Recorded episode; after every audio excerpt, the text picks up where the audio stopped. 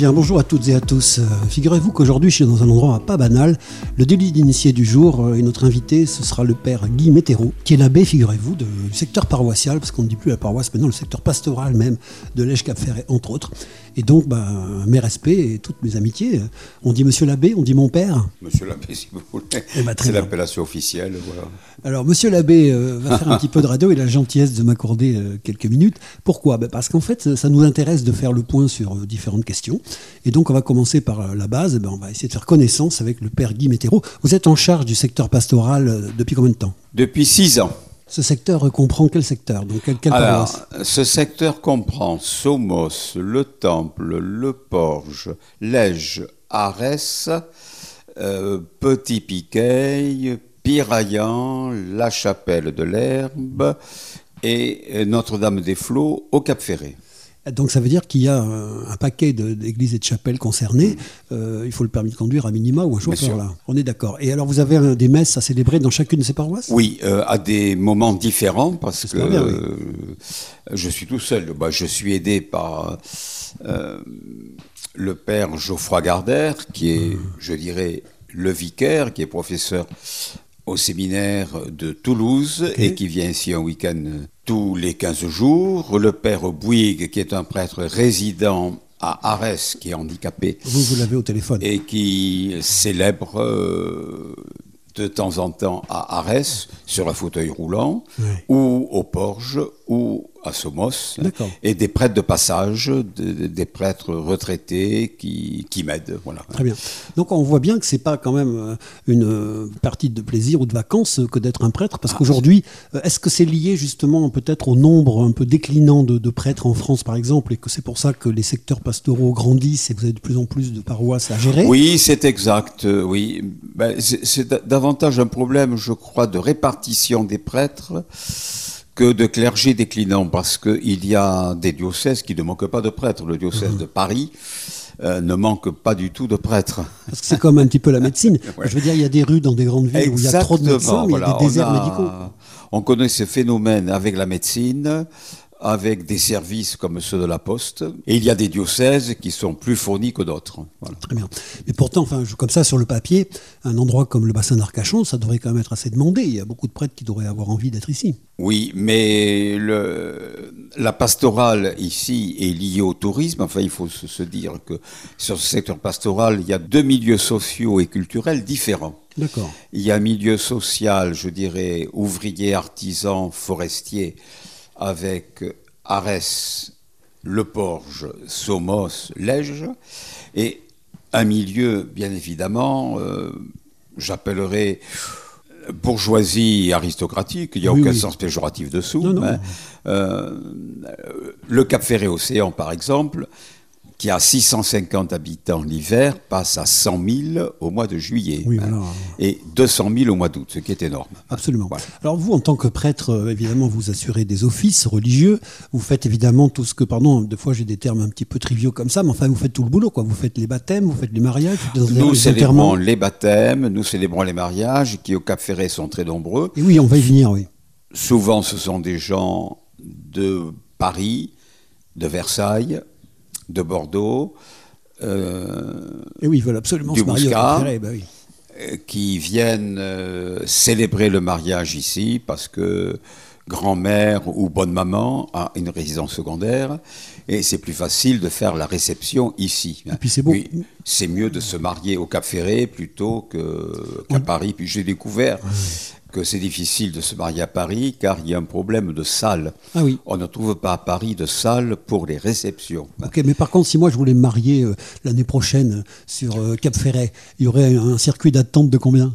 Oh, je ne sais pas. Nous demandons comme condition qu'il y ait au moins une résidence secondaire, parce que sinon on mari- on marierait tout le sud-ouest. Oui, mais là, votre agenda de mariage, il est rempli, rempli, rempli. Oui, il y a beaucoup. euh, il, y a, il y a, je pense, une samedis quarantaine de mariages par an, Ah oui. euh, ce, ce qui est très important. ouais. Et une centaine de baptêmes. ouais. Ah oui, en effet. Et Sur puis, le euh, secteur pastoral, sur l'ensemble du secteur. Et on, et on espère qu'il y a le moins d'enterrements possible, mais ça fait aussi partie du boulot. Il y a beaucoup d'enterrements euh, aussi, hein, à cause de la présence de la clinique d'Arès, des EHPAD euh, qui sont très nombreuses. Il y a une EHPAD à Arès, la MGEN, il y a l'EHPAD Louis Villers, euh, Oui, il y a un les Tchank à Lège, etc. Donc euh, ici, sur ne serait-ce que l'Ège Cap Ferret, pour résumer pour nos, nos habitants à nous, nous avons donc une église qui est Notre-Dame des Flots au Cap Ferret. Nous avons Notre-Dame des Pins ici, chapelle de l'Herbe, chapelle de, de Piraillan? Piraillan, oui. Nous avons aussi euh, l'Ège. Lège, qui est l'église paroissiale. N'oublions pas que Lège est la capitale Oui. du secteur pastoral, puisque le maire, et c'est le maire de Lège, et la mairie est à Lège. D'accord. Voilà. Très bien.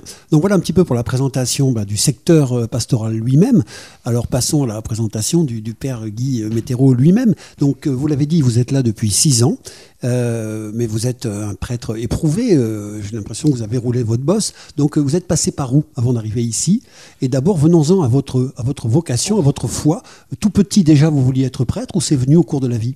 C'est venu au cours de l'enfance et de l'adolescence. J'ai grandi dans une famille de chrétiens pratiquants et militants. De quelle région? Bordeaux. Vous Mon père s'occupait du patronage des Chartreux à Bordeaux. À l'époque, les patronages étaient très importants et c'était, je crois, euh, euh, les outils des paroisses de Bordeaux pour rassembler les enfants et les jeunes. Hein, je me souviens, euh, le patronage des Chartrons. euh, de la paroisse Saint-Martial à Bordeaux était très important. Il, avait même une fanfare, il avait des équipes de, de football, de basket, etc. Et Oui. euh, mon père s'occupait activement de ce, euh, de ce patronage avec les hommes du village. Voilà. Euh, il Donc y vous avait une kermesse populaire qui rassemblait beaucoup de monde. Et c'était d'ailleurs l'occasion de rassembler, de drainer un catholicisme, je dirais, populaire. Voilà. Hein. Euh, Pour une kermesse, euh, on voyait des gens qu'on ne voyait pas habituellement à l'église, hein, mais qui venaient pour la kermesse ou la tombola. L'Église était un petit peu à cette époque, toujours peut-être, vous allez nous le dire, mais j'ai envie de dire l'intermédiaire entre des classes sociales un petit peu à l'aise Elle était très et- et- présente. et, et puis des classes populaires beaucoup moins à Elle l'aise. était très présente Et- dans le milieu culturel, aidait les voilà. uns à aider les autres, en Voilà. fait. Les patronages étaient très importants avant la guerre, euh, m'a-t-on dit, euh, dans les années 36-37. Ils l'ont été, bien sûr, après la guerre, dans les années 45. Euh, les prêtres, à l'époque, exerçaient une fonction sociale et culturelle, qui n'ont plus aujourd'hui parce que les temps ont changé. Euh, Maintenant, c'est l'influenceur de YouTube. il ne suffit pas euh, d'aimer le football pour monter une équipe de football. Aujourd'hui, euh, pour ouvrir un club de sport, quel qu'il soit, euh, il faut des compétences, des diplômes, il, il y a des exigences de, de- de locaux, euh, euh, etc. Euh, donc euh, l'Église n'a plus les moyens de jouer ce rôle culturel qu'elle avait, de même que chaque paroisse avait des colonies de vacances. Voilà. Oui, c'est vrai. Moi, je l'ai connu quand j'étais enfant. Et donc Guy, Météro, il est, adolescent, il, il voit ses et quelque part il en, il en reçoit la graine un petit peu de la, de la foi et de la vocation. Donc ça se passe comment? On passe quand même son bac, on va directement au séminaire. C'est quoi le parcours pour devenir prêtre? Comme beaucoup de gens, j'ai fait mes études au lycée, euh, au lycée Montaigne à Bordeaux. J'ai passé mon baccalauréat. J'ai, euh, J'ai fait un peu d'université, j'ai eu la philosophie. Oui, oui. Euh, et euh, j'ai découvert même dans l'enseignement supérieur laïque, public, la philosophie de Saint-Augustin, qui m'a confirmé dans la foi. euh, et puis j'ai voulu être prêtre par idéal, bien évidemment, oui. suivre le Christ. Voilà. Euh, Dites-nous comment on fait pour devenir concrètement prêtre. Eh ben, on fait un séminaire Faire des études de philosophie euh, et de théologie. Au cours des études à l'époque, j'appartiens à la génération qui a connu le service militaire. Ou la coopération ou le service civil. Moi, j'ai choisi le service militaire. Mhm. Euh, après mon service militaire, ben, je suis rentré au- en deuxième cycle à Bordeaux Oui. et j'étais ordonné prêtre en 1978 dans la paroisse Saint-Augustin D'accord. où j'avais fait mon diaconat. Oui. La paroisse Saint-Augustin qui a d'ailleurs un gros patronage qu'on appelle les JSA, les jeunes Les GSA, Saint-Augustin. la jeunesse de Saint-Augustin, qui avait une magnifique équipe de qui a basket à l'époque. joué en, qui a une équipe première en volleyball. Voilà. Exactement, et au basket, il y avait une belle équipe aussi, qui a été reprise il n'y a pas longtemps par Boris Dio, un des euh, grands internationaux de basket français qu'on connaît bien. Euh, moi, j'étais pas loin, j'habitais près du stade municipal, donc euh, Saint-Augustin, c'est Ah, un peu mon quartier. Bref, donc le père Guy Météro, on va faire une première pause, si vous voulez bien, hein, qui va permettre de mettre une petite musique, de respirer un peu. Et on retrouve nos auditeurs tout de suite dans Délit d'initié, euh, ici sur Very Good Cap Ferret.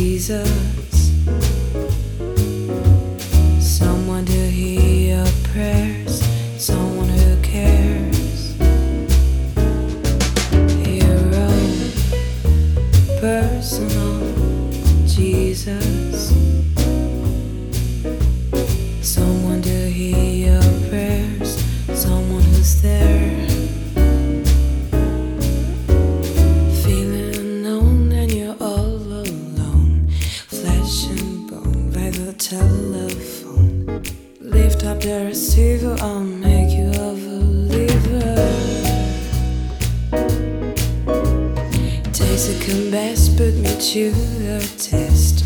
Things on your chest you need to confess. I will believer, you know I'm a. Reach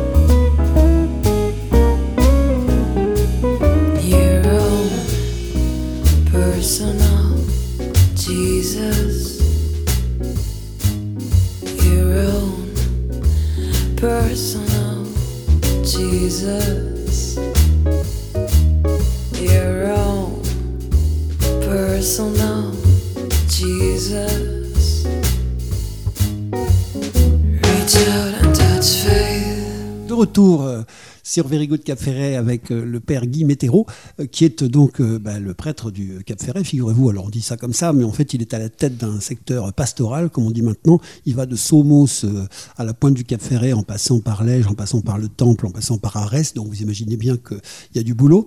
On va parler, après avoir parlé de son parcours, de sa formation, et puis un petit peu de, voilà, de, de comment est sa foi, parlons un petit peu de l'Église en général maintenant. Est-ce qu'en 2023, euh, vous, pensez que, contrairement à ce qui peut se dire dans la presse ou peut se constater peut-être dans la rue, il y a toujours une foi qui est vivante, qui est vivace? Est-ce que vous, êtes concurrencé par d'autres religions Euh, Est-ce que vous êtes concurrencé par la télé, par euh, l'indifférence?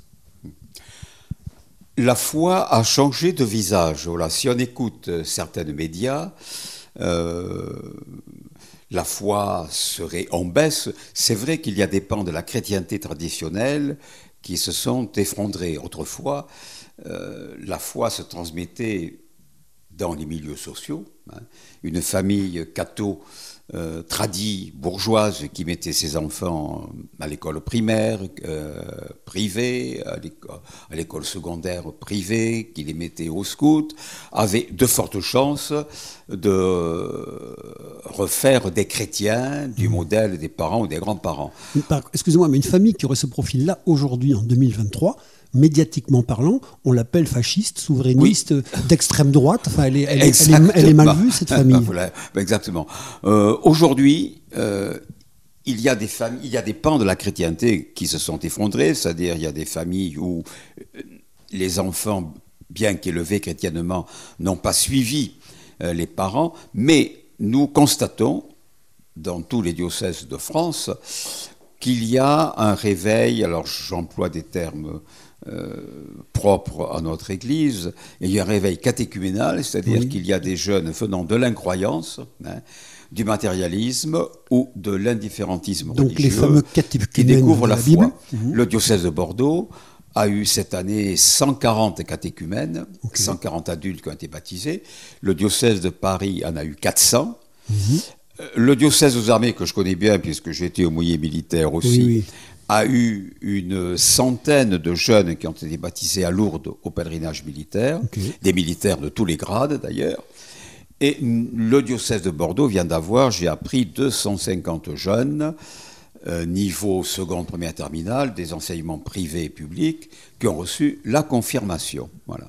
200 adultes ont reçu la confirmation pour Pentecôte en la cathédrale Saint-André. Donc il y a une nouvelle église qui apparaît, beaucoup plus jeune, euh, dissociée des milieux traditionnels de chrétienté. Et cette jeune église, on en voit d'ailleurs euh, des images. Euh, quand on regarde le pèlerinage de Chartres à Lourdes, où 16 000 jeunes euh, ont participé à, cette- à ce pèlerinage, mais, euh, il y a là une jeunesse enthousiasme qui veut témoigner de sa foi dans une France qui apparaît euh, indifférente. Mais je crois qu'on est en Vo- train de voire indifférente, voire critique. critique. Voilà. ouais. Parce qu'effectivement, euh, je ne veux, je veux pas mettre le secteur, euh, le curseur pardon, sur de la compétition. euh, je veux surtout pas qu'on en arrive à dire du bien ou du mal. C'est pas quali- qualitatif ce que je vais dire, c'est juste factuel. Aujourd'hui, est-ce que par exemple, il y a plus de prêtres que d'imams, il y a plus de, foi chrétienne que de musulmans en France. Comment, ça se répartit J'ai l'impression que justement la foi musulmane est plus euh, costaud, et plus, plus euh, euh, comment dire, intense. Elle est, un musulman, il, il est religieux, alors que je suis pas sûr qu'un catholique le soit beaucoup. Alors, je crois qu'il faut regarder bien les chiffres parce que les médias souvent ne tiennent pas compte de la rigueur euh, sociologique. Euh, D'après les, chiffres officiels, il y, a, il y aurait 8 millions de maghrébins en France, c'est-à-dire de, de Français d'origine algérienne, marocaine, tunisienne, ou des, euh, ce qui ne veut pas dire que ces 8 millions de maghrébins sont forcément des musulmans très pratiquants. hein. Mais parmi, il y a des gens qui ont une foi musulmane qui est très vive et qui refusent ce complexe de laïcité que nous on a chez nous, c'est-à-dire qui s'exprime, hein, séparation de l'Église et de l'État. et qui n'ont pas du tout honte de proclamer leur foi en Dieu. Cela interpelle les chrétiens et doit inviter les chrétiens à, à bouger. Je crois qu'il y, a- qu'il y a quand même un peu plus euh, de chrétiens et il y a beaucoup plus de prêtres que d'imams, même si l'imam n'est pas un prêtre Oui. musulman au sens longtemps, puisque l'islam n'a pas a de clergé. voilà, c'est ça. L'imam, c'est celui qui euh, lit le Coran à la mosquée ou qui dirige la prière. Mhm. Celui qui a l'autorité dans l'islam, ce n'est pas l'imam, c'est le recteur de mosquée. Oui. Euh, La, la mosquée qui est non seulement un lieu de prière, mais qui est un, un foyer culturel où on enseigne l'arabe, Mhm. euh, où on garde les enfants et quelquefois même il y a des mosquées où il y a des hammams ou des piscines et des salles de sport. C'est le cas à la mosquée de Paris. Très bien. Alors vous, par exemple, c'est sûr que sur l'Ège Cap Ferret, euh, c'est un phénomène qui est sûrement beaucoup moins prégnant que d'autres parties du territoire français, c'est évident. Mais vous-même, est-ce que vous avez euh, des, des bonnes relations avec euh, vos confrères d'autres religions? Ça, On discute, on essaie de bâtir des choses ensemble, on est réunis par une foi qui, même si elle porte un autre nom, reste quand même unie autour d'un idéal?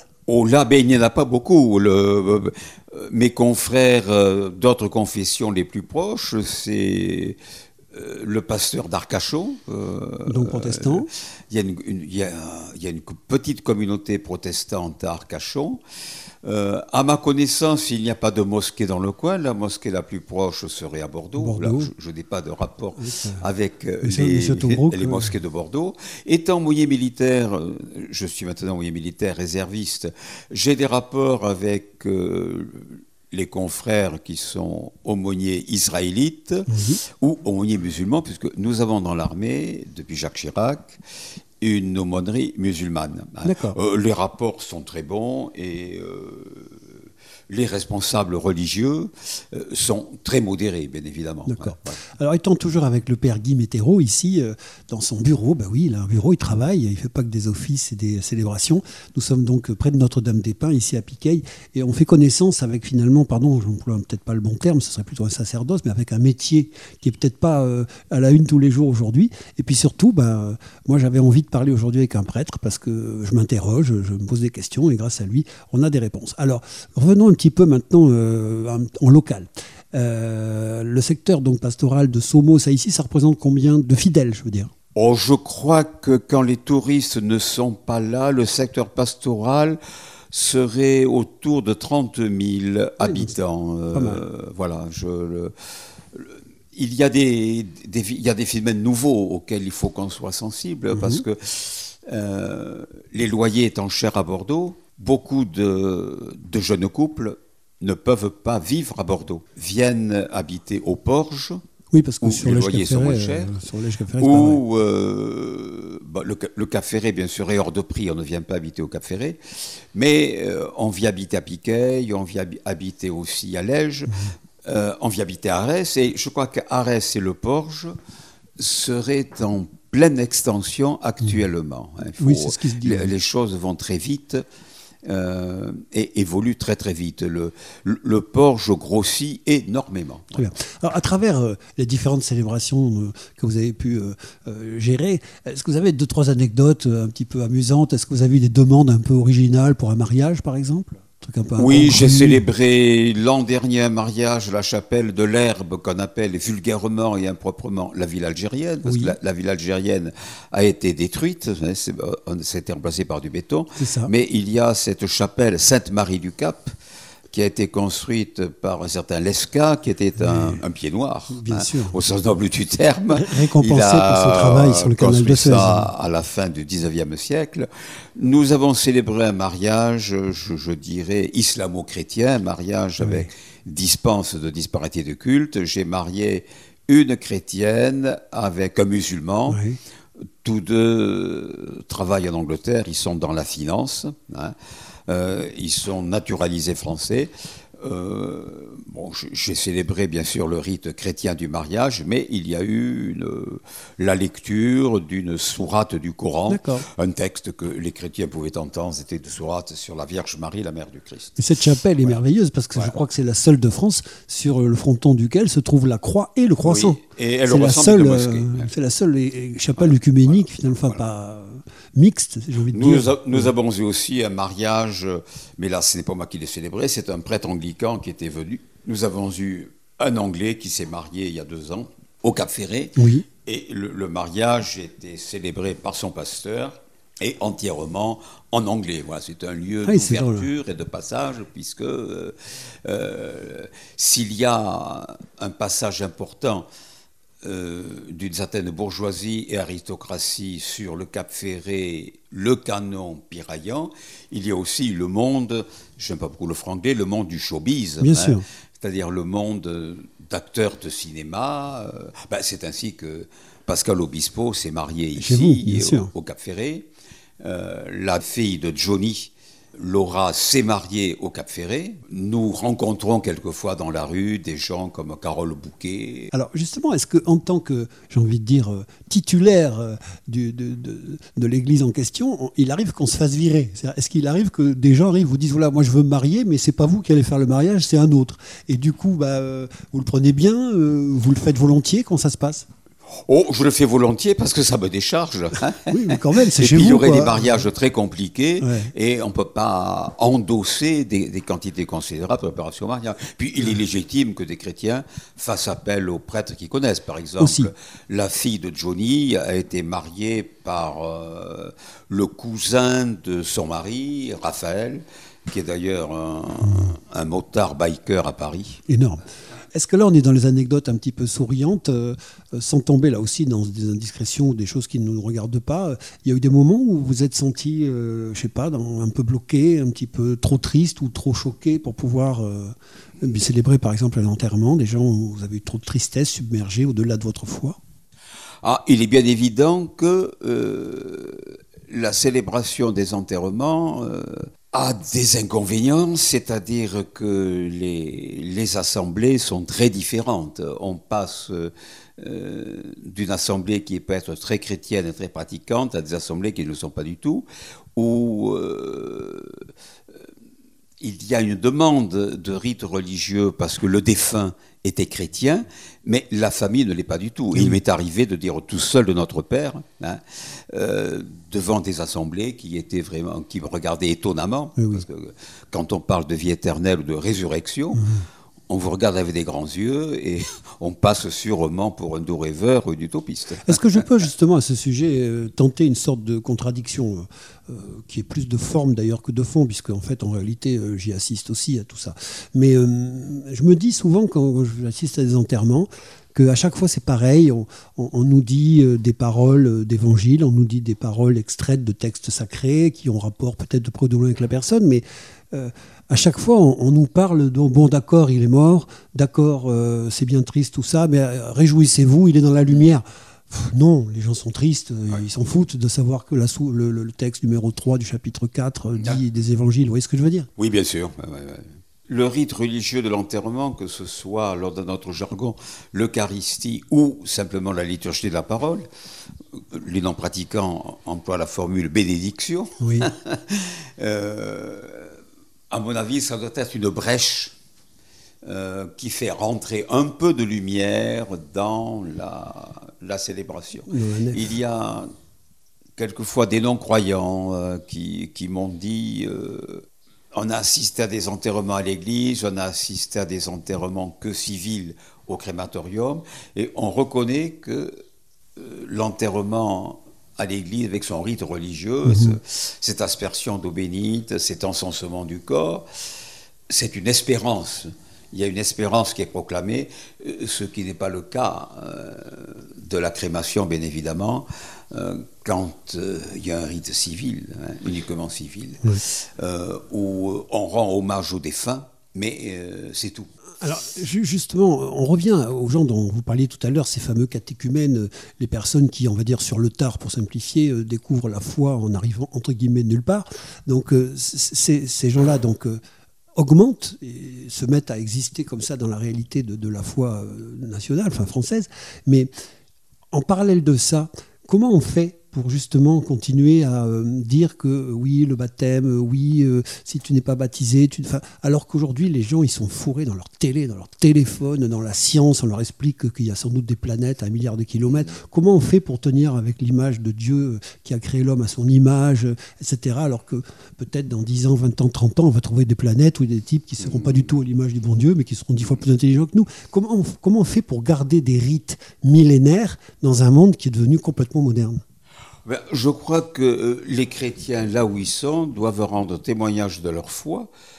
C'est le but d'ailleurs de nos communautés. Hein, euh, je ferai une remarque, c'est que euh, les jeunes qui viennent quelquefois dans les groupes de bonnerie de l'enseignement public, il y a ici mhm. un groupe de bonnerie de l'enseignement public du collège de Lège et du collège d'Andernos, Certains sont venus par un copain qui leur a dit mhm. Viens au caté, c'est super. Hein. Et ce sont les jeunes eux-mêmes qui rendent témoignage de leur foi. Et puis, je crois aussi qu'il y a des gens qui réfléchissent dans le pays, qui s'aperçoivent que le matérialisme ne conduit à rien. Et que notre société, on le voit chaque jour quand on regarde euh, l'actualité, comme aujourd'hui. Hein.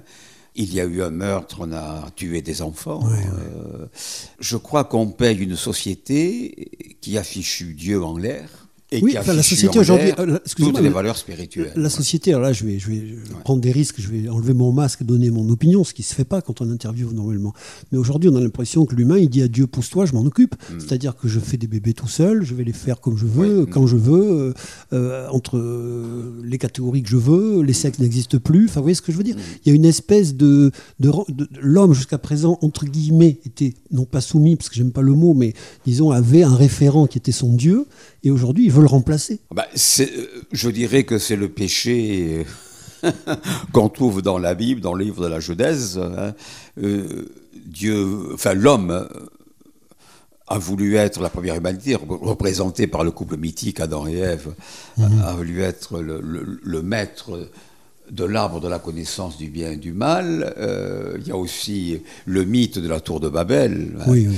Euh, les hommes ont voulu remplacer Dieu. Et cette société, à mon avis, sans valeur spirituelle, elle risque de s'effondrer. Euh, et je crois que le christianisme restera euh, une bouffée d'oxygène pour le monde de demain. J'ai bon espoir.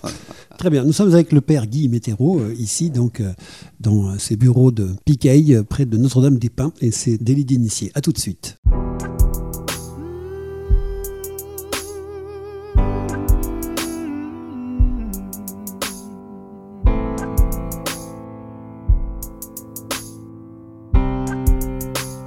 Good Ferret. I'm young and I'm foolish. I made bad decisions. I block out the news, turn my back on religion. Don't have no degree. I'm somewhat naive. I made it this far on my own. But lately that shit ain't been getting me higher. I lift up my head and the world is on fire. There's dread in my heart fear in my bones. And I just don't know what to say. Maybe I'll pray. Pray. Maybe I'll pray. I am never believed in you, know, but I'm gonna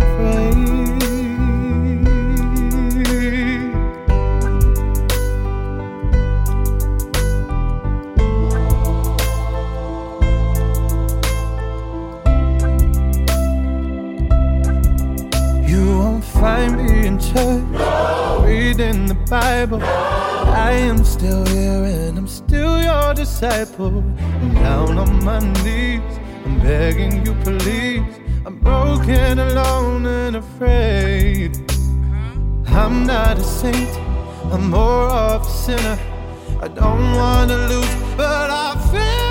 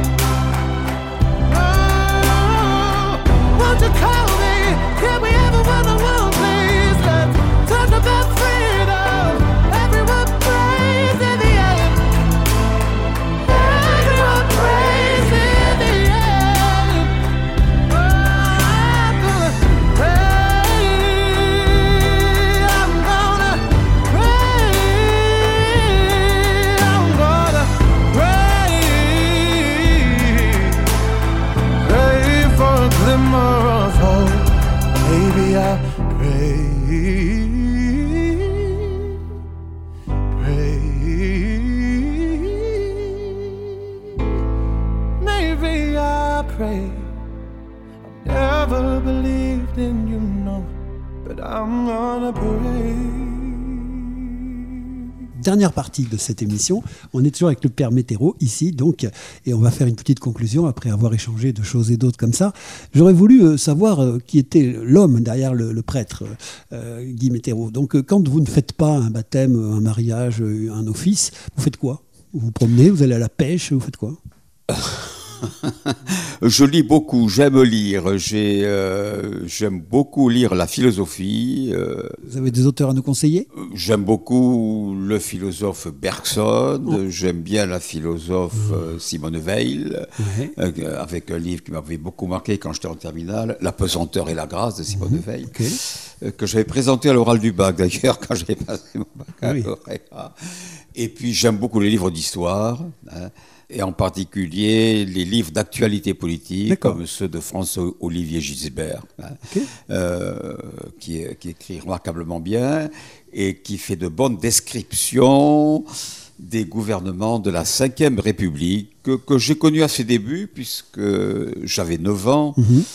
Quand le général de Gaulle était venu à Bordeaux en 1958, Ah oui, voilà, c'est pas j'ai rien. le, le privilège de dire que j'ai vu le général de Gaulle. Alors, bien évidemment, la politique me, me passait par-dessus la tête, mais euh, je savais que la France, à cette époque, était au bord de la guerre civile.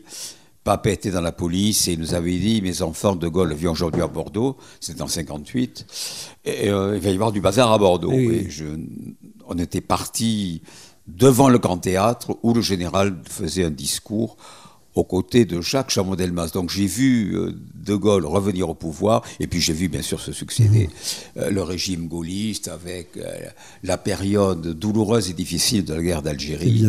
Euh, J'avais des voisins qui après étaient pieds noirs, qui sont revenus d'Algérie, un peu blessés, euh, voilà, avec tout ce qu'on a pu dire, bien évidemment. Voilà. Alors donc pour conclure, vous êtes maintenant donc le prêtre de cette pastorale. J'ai du mal à m'y faire. J'ai le réflexe de dire paroisse moi. Mais entre autres ici sur Cap Ferré, donc au Cap Ferré aussi. Mais vous avez été en face, je crois, à Cazaux. Vous avez été un petit peu à la tête. Vous avez donc fait le, le bassin Cazaux, la. Thèse, Saint-Augustin. oui. Voilà, vous avez comme ça, vous, vous avez déjà exercé hors euh, département, non toujours en Gironde? Non, toujours en Gironde. D'accord.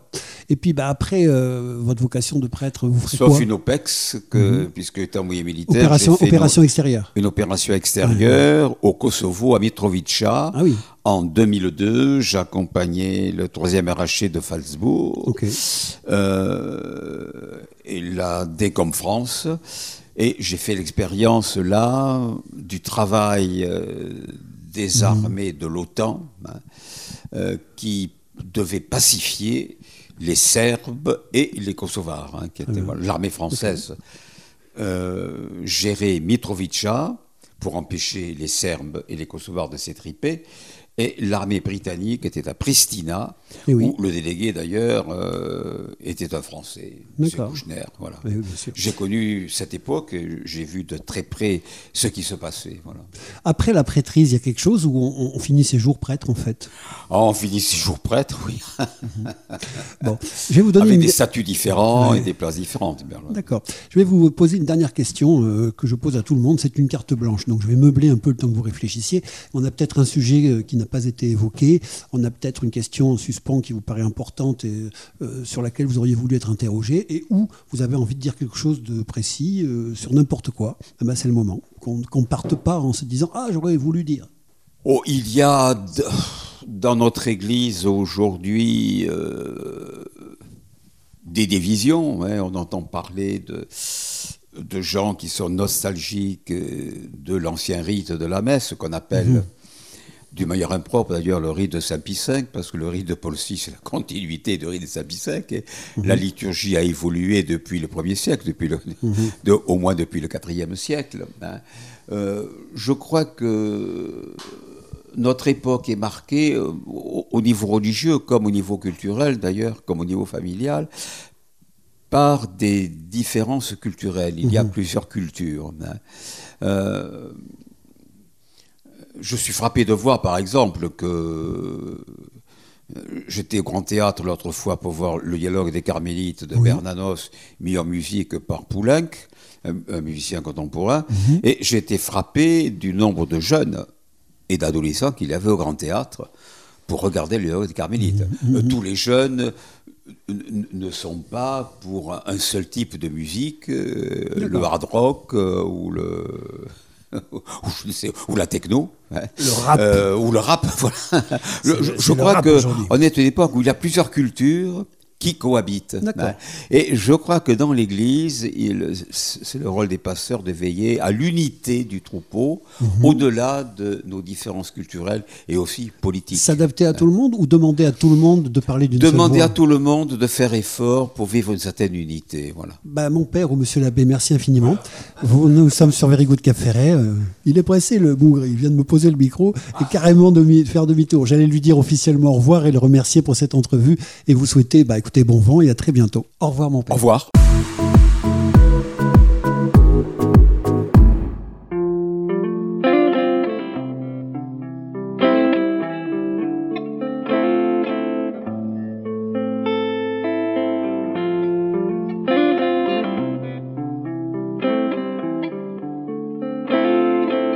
Very good Cap Ferret.